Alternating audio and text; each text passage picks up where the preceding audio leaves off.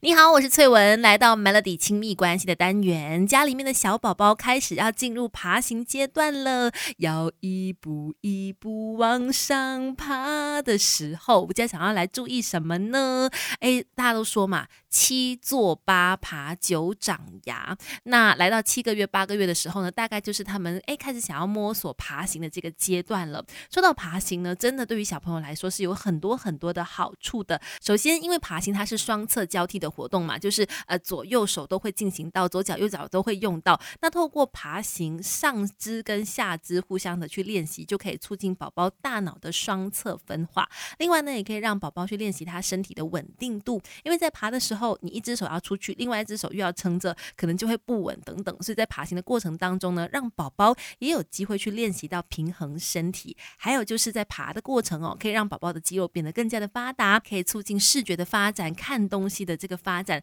因为爬行的时候呢，会有速度感嘛，我们眼球的肌肉也会去做调节，看远、看近等等，去促进我们眼力的发展，所以。与其一直把宝宝抱在怀中保护他，倒不如让他去多点练习爬行吧。那当然，在方面呢，就是需要家长去做一点功课，因为呢，需要你给他布置一个安全的空间，让他安心的好好的爬。没有完美的父母，只要有肯学的爸妈，让亲子关系更快乐。Melody 亲密关系，你好，我是翠文，继续有 Melody 亲密关系。今天我们说，来到这个爬行阶段的小宝宝，家长可以多点让他们去爬行哦，因为对于身身体呀，对于他们的这个身心发展都有很多的好处。但是你也会发现，说不同个性的小朋友可能会有些不一样。有些小朋友他可能对于触觉是比较敏感的，他也许不喜欢身体大面积的碰触到地板上，所以在这种情况之下呢，他会想尽办法的站起来，或者是想要走了，想要扶着走了，不愿意爬行哈。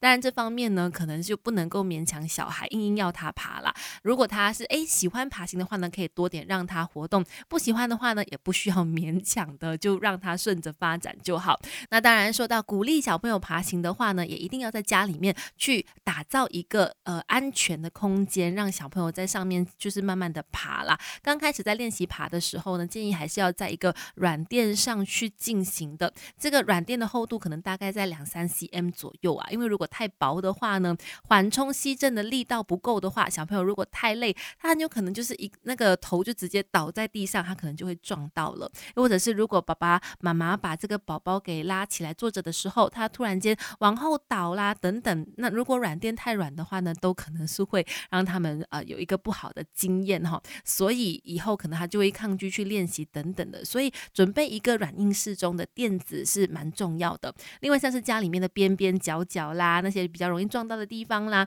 也建议呢用一些防撞的材质给包起来，保护宝宝的四肢跟头部，让他们可以安心的。去好好的爬。那另外呢，可能很多的家长会在想说，可是我家的宝宝他真的很少爬，他就直接走路了，这样会不会不好呢？等一下告诉你答案。不管是当父母还是做儿女，我们一块做中学 Melody。亲密关系，你好，我是翠文，继续我们来底亲密关系。今天我们说来到爬行阶段的宝宝，很多的这个长辈就一直会调侃开玩笑说：“哎呀，你就是来到长牛的阶段了。”因为爱爬的小朋友呢，就会很活泼啊，到处的爬来爬去啊，或者是扶着站啊，动来动去就醉了。那父母这段期间呢，相对也会是比较累一点的。但是千万不要因为这样子就局限宝宝，不让他们去多爬行啊，不要太多的担心，让他们好好的去爬行。因为像刚才所说，多爬对于小宝宝来说呢，是有很多身体的好处的。比方说，可以促进大脑的双侧分化和协调，